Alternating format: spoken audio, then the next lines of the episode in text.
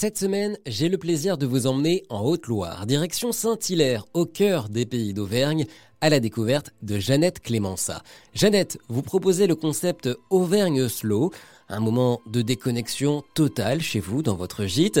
Vous invitez vos voyageurs à oublier la voiture, le smartphone. Est-ce que c'est vraiment possible aujourd'hui de tout arrêter comme ça, de vraiment prendre son temps et de se déconnecter totalement du monde Ah bah oui, c'est complètement possible. Alors les gens adorent qu'on pousse le concept jusque-là. Bien sûr, on les oblige absolument à rien, mais euh, c'est incitatif et, ça ouvre la porte à d'autres possibilités. De manière euh, surprenante quand même, il y a beaucoup de, visiteurs qui s'en saisissent et il m'arrive assez souvent sur des week-ends, par exemple, d'avoir euh, des couples ou une famille qui ne déplacent pas ou très peu leur voiture. Alors, la manière la, plus simple de faire en sorte que ce soit possible, enfin la plus simple, ça demande du travail hein, de mon côté, mais ça a été de mettre en place des choses sur place. Et c'est ça l'idée. C'est l'idée, c'est de dire vous venez, euh, vous avez choisi un lieu pour votre séjour, cours euh, ou vacances, et ce lieu, plutôt que de prendre la voiture, de faire une heure de route pour en découvrir d'autres tous les jours, eh bien essayer peut-être de le découvrir, de découvrir le lieu et de découvrir les personnes qui le font vivre. Donc ça peut être les habitants, ça peut être les commerçants, euh, les lieux de visite.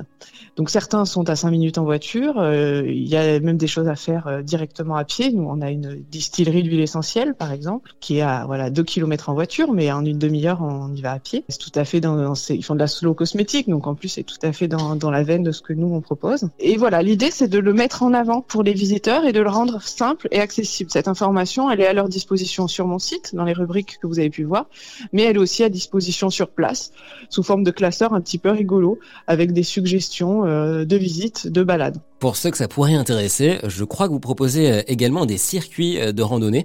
Est-ce que vous pouvez nous en dire plus? Oui, je propose des circuits de randonnée que j'ai créés qui partent du pas de porte de, de l'hébergement touristique de manière à ce que le visiteur ne se pose pas la question de savoir je vais m'aventurer dans un paysage, dans un lieu que je ne connais pas, j'ai peur de peut-être de me perdre, j'ai pas l'habitude de randonner. Ben là, ces petites fiches, euh, ils ont juste à suivre les indications. Il y a une petite carte et il y a des randonnées qui durent euh, de une demi-heure à, trois heures. Ça leur permet, euh, selon leur niveau, de pouvoir se balader, on va dire, sans trop se poser de questions. Et à cela s'ajoute aussi des visites VIP. À quoi peut-on s'attendre? Eh bien, toujours dans la même logique, hein, de faire découvrir un territoire de proximité sous ses différents aspects. Moi, je suis guide de métier aussi, euh, parallèlement. Donc, je suis guide conférencière. Donc, c'est un, une carte professionnelle délivrée par le ministère de la Culture qui me permet d'exercer dans des monuments classés. Mais pas seulement. Moi, j'ai une conception assez large de ce métier. Et j'ai voulu développer, euh, en même temps que je développais ce projet, des visites euh, assez personnelles et assez personnalisées. Ça va avoir très au monde culturel, mais pas seulement.